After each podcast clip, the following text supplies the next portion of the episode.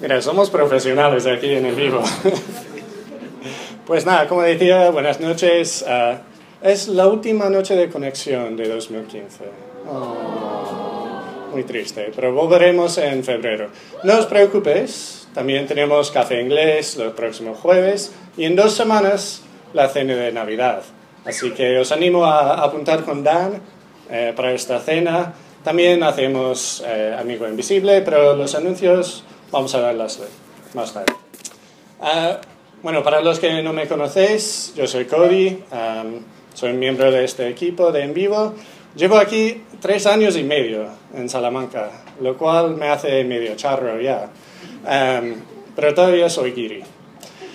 Algo que no he hecho en estos tres años y medio es volver a casa para las Navidades. Pero este año por fin me lo puedo permitir, los vuelos son un poco más baratos y estoy muy emocionado de ver a mi familia en Navidades.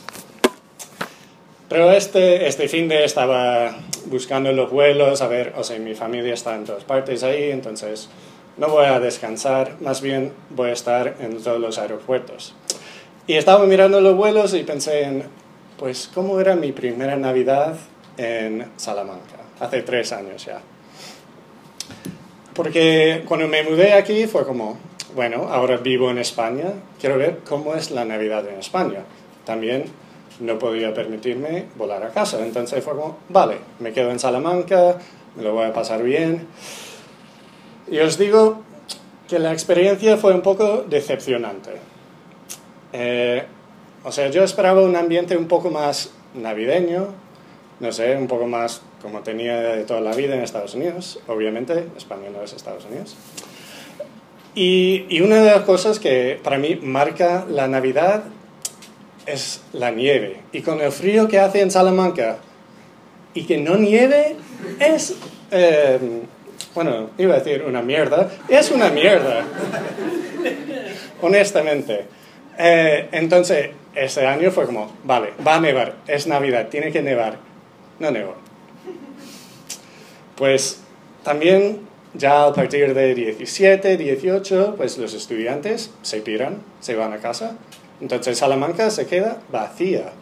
Incluso mis compañeros de piso, bueno, uno se fue a su pueblo a estar con su familia y el otro pues se fue a Alemania. Yo me quedé ahí, bueno, vale, aquí estoy. Menos mal que había los puestos de castañas y las lucecitas para dar un poco de ambiente. Eh, entonces, ¿yo qué hice? Me dediqué a descansar, leer, dormir, ver la tele, dormir, comer, dormir, comer un poco más, dormir un poco más. Lo típico de las vacaciones navideñas, ¿no? Algunos de nosotros organizamos una fiesta en Nochebuena para los estudiantes que estaban lejos de sus familias y lo pasamos bien. Y en el día de Navidad, una pareja de, de, la iglesia me invitó a comer con ellos, y eso genial. Después volví a casa, hice un Skype con mi familia, y ya. O sea, eran las 5 de la tarde y estaba solo en casa. ¿Qué hago? Y estaba pensando, es la primera vez en 31 años que no estoy con mi familia en Navidades. Es un poco triste. Y yo de repente escucho el sonido de timbre y pienso, oh, qué guay. Será el día de correos, ¿no? O Papá Noel mismo. Bueno, como es España, los Reyes Magos, al menos Baltasar. Eh, y fui a la puerta y yo, bueno, ilusionado, abro la puerta y hay dos tíos ahí, testigos de Jehová. Pero yo, como estaba solito en casa, pues, bueno, como no, les, invité a entrar y hice un café, y charlamos un buen rato, me convertí y... No, es broma.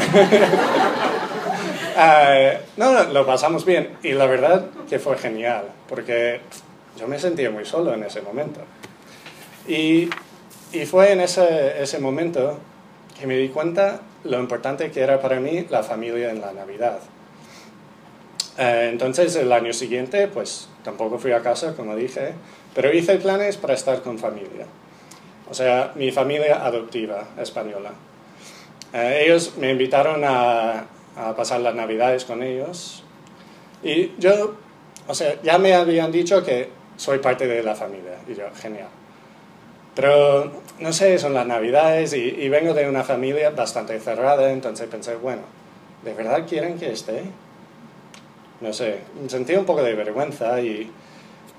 Pero bueno, decidí, mejor estar con ellos y sentirme un poco fuera de lugar que estar solo otra vez y que vengan los testigos de Jehová. Así que fui a Béjar y, nada más llegar me, me, llevaron por la ciudad a cantar villancicos a la gente mayor y luego cenamos, eh, bueno, tengo una foto ahí casi hasta explotar, jamón, eh, castañas, no sé qué más, pavo, un montón. Jugamos juegos de mesa y yo estaba tan contento en ese momento que casi me olvidé de, de llamar a mi propia familia. bueno, y cuando llegó el momento de intercambiar los regalos que hicieron en, en, el día de Navidad, pues me di cuenta que no había comprado nada para nadie. Pero me dejaron estar ahí con ellos y lo que menos esperaba, me habían comprado algo. O sea, algo pequeño y la verdad los regalos me dan un poco igual. Pero el gesto, o sea, el hecho de comprarme algo el hecho de incluirme en ese momento, ya me habían dicho que formaba parte de la familia, pero en ese momento en concreto me lo creí. Casi lloré de la felicidad, honestamente. Estaba pasando las navidades con mi familia española y, no sé, me incluyeron cuando pensé que yo no pintaba allí. Y, no sé, con ese pequeño gesto de incluirme, me hicieron, o se hicieron que mis navidades fueran geniales y que no me sentía solo. Pues nada, en breves voy a contaros otra historia de una inclusión un poco inesperada. Pero primero vamos a hablar en las mesas de, de las navidades que vienen pronto. Así que tenemos aquí tres preguntas. Eh, bueno, ¿cómo es la Navidad en tu parte del mundo? Puede ser España, donde sea que estés. Uh, ¿Celebráis la Navidad? Y sí, ¿cómo lo hacéis? invitaríais a una persona que no forma parte de tu familia a participar con vosotros? Bueno, tenéis como 5 o 10 minutos. Hablad. Hola. Bueno, espero que os hayáis conocido mejor y, ya habrá tiempo más tarde para seguir hablando de la Navidad y todo esto. Eh, no sé vosotros, pero yo sí tengo ganas de que sea la Navidad ya. Eh, tengo mucha ilusión para ello. Bueno, eh, estamos en un ciclo de, de, charlas que se llama Jesús y las mujeres. Eh, y la idea principal es ver cómo interactuaba Jesús con mujeres a lo largo de su vida.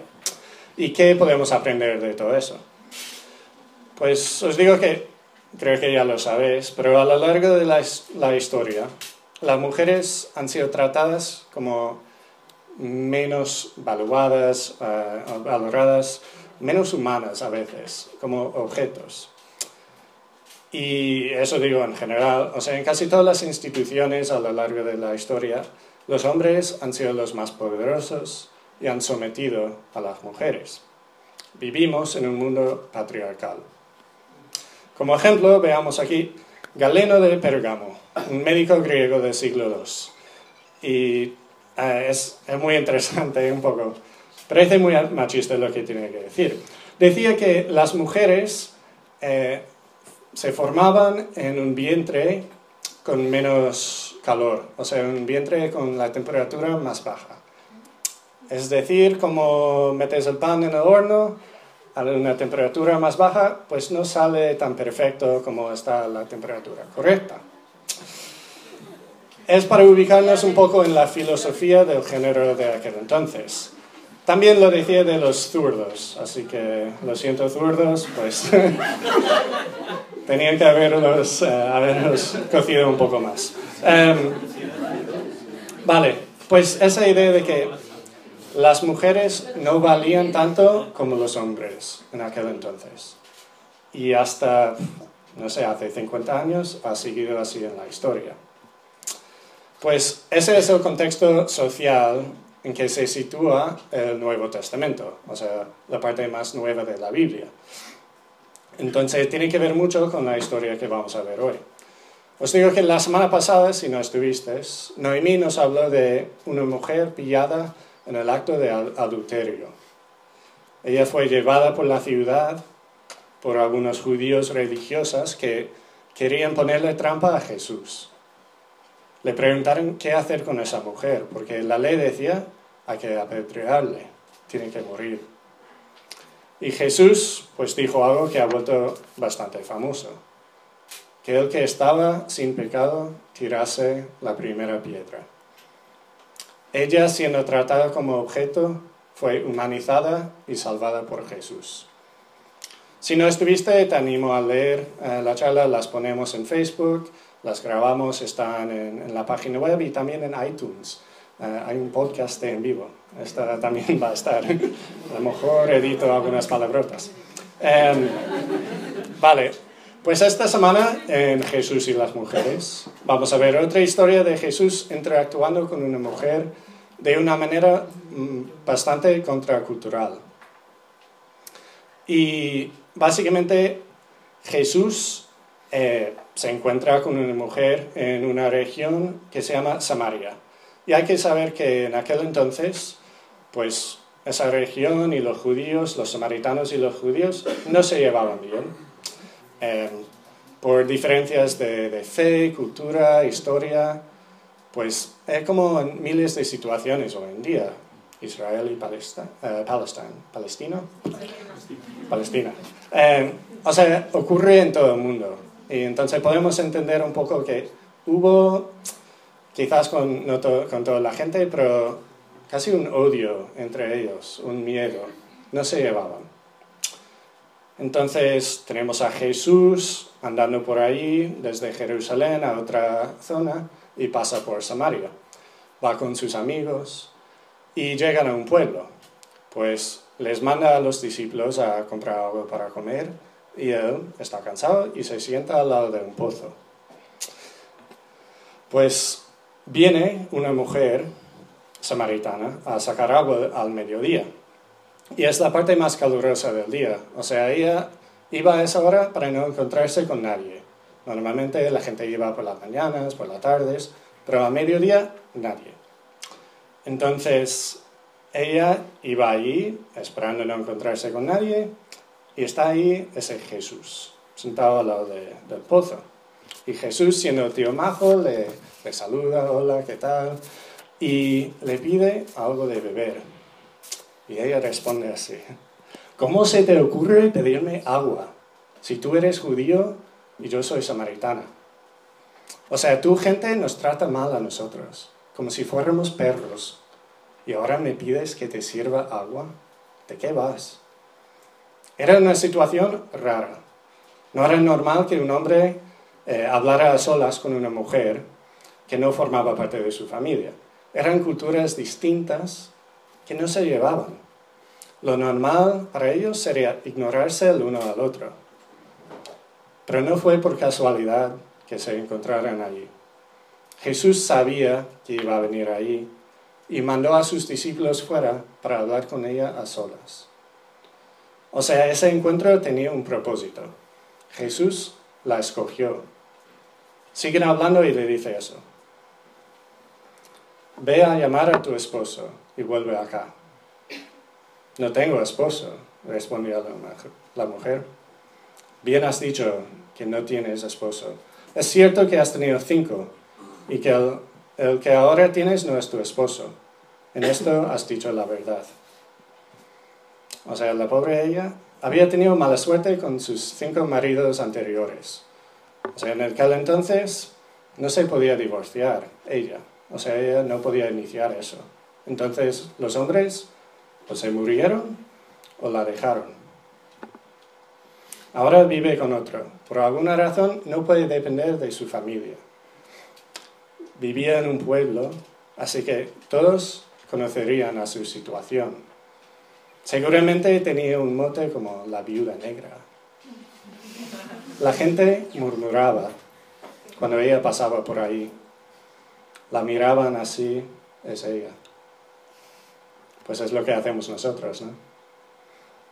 Pues ella fue otra persona marginada por su situación. Pero fijaros que Jesús no le condena ni le dice que ha actuado mal. Saca el tema para mostrar que le conoce. Y que entiende su situación. Y ella se da cuenta, o sea, él conoce lo que está viviendo, lo que ha vivido, pues yo también me sorprendería un poco, pues se da cuenta que no es un, maestro cualquier, es un profeta, o sea, un portavoz del Dios mismo. Se queda asombrada y quiere saber más. Dice, sé que viene el Mesías, al que llaman el Cristo. Cuando Él venga nos explicará todas las cosas. Jesús dice, ese soy yo, el que habla contigo. Pues la mujer deja ahí su cántaro, vuelve al pueblo y le dice a la gente, venid a ver un hombre que me ha dicho todo lo que he hecho. ¿No será este el Cristo? Y salieron del pueblo y fueron a ver a Jesús. O sea, imaginaros la situación. Ella había venido a sacar agua y se encuentra con este Jesús. Pues se queda tan impresionada con este tío que lo deja todo, deja ahí su agua y corre al pueblo para anunciar lo que había experimentado. O sea, en, la jerga cristiana, ella predicó lo que había experimentado. Anunció las buenas noticias de que el Salvador, el Cristo, había venido. Pero lo que más me llama la atención de esta historia es que Jesús decide revelarse, o sea, decir, yo soy el Cristo. Lo revela a esa mujer samaritana. Conocía su reputación. Sabía que las mujeres en aquel entonces no contaban como testigos fiables y que los samaritanos eran odiados por los judíos. O sea, usa una de las personas menos esperadas, una persona marginada, para anunciar quién era. ¿Por qué? ¿Por qué no se reveló al sumo sacerdote, al, al gobernador o alguien con poder?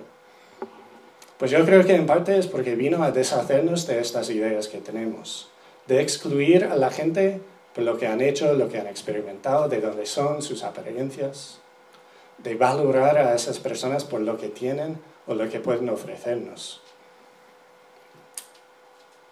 Nosotros solemos poner etiquetas a la gente, o sea, no solo estas, pero en el mundo vemos a la gente a, esa gitana, ese friki, ese giri, este giri.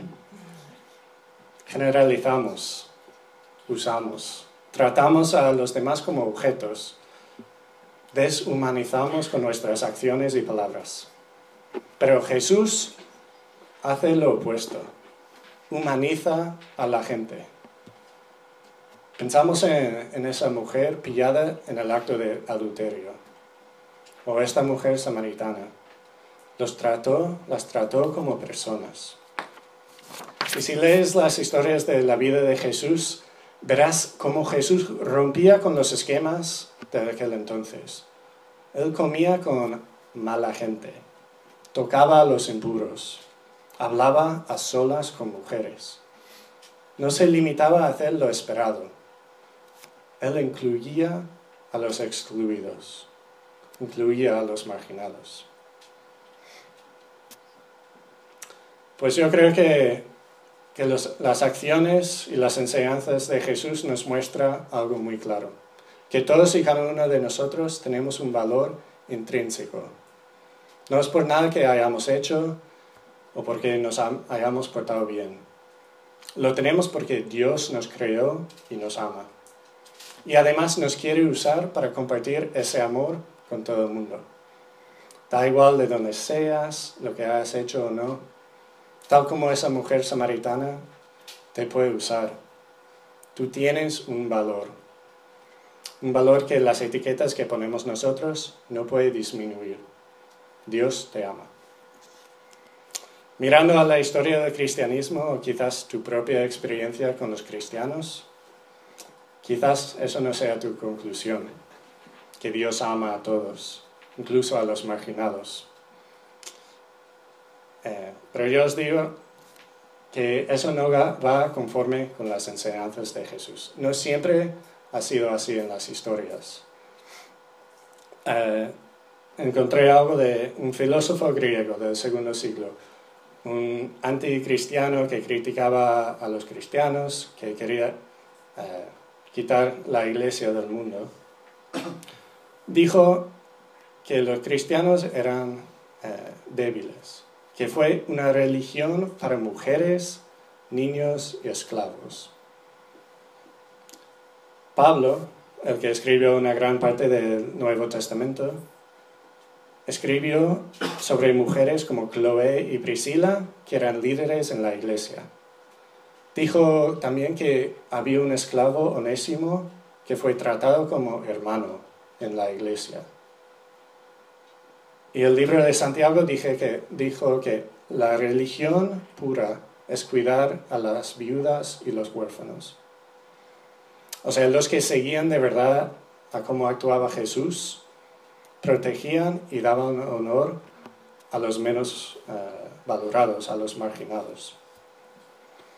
El camino de Jesús es un camino de igualdad, un camino donde el más importante se hace siervo de los demás, donde las personas menos valoradas por la sociedad tienen valor. Los que pretendemos seguir ese camino, hacemos bien en seguir su ejemplo, en recordar la historia de, esa mujer samaritana y no intentar decidir que esa persona no pertenece o esta no pertenece. La familia de Dios es una familia inclusiva, no exclusiva. Y todos somos invitados a participar. Pues pensé cómo iba a ser una charla un poco más profunda, terminar con una canción de Disney, eh, de la película El jorobado de, Notre Dame. Eh, se llama La oración de Esmeralda y también toca un poco este tema de los marginados. Y os animo a, reflexionar un poco en quiénes son los marginados hoy en día y cómo podemos tratarlos mejor como Jesús hacía. Gracias.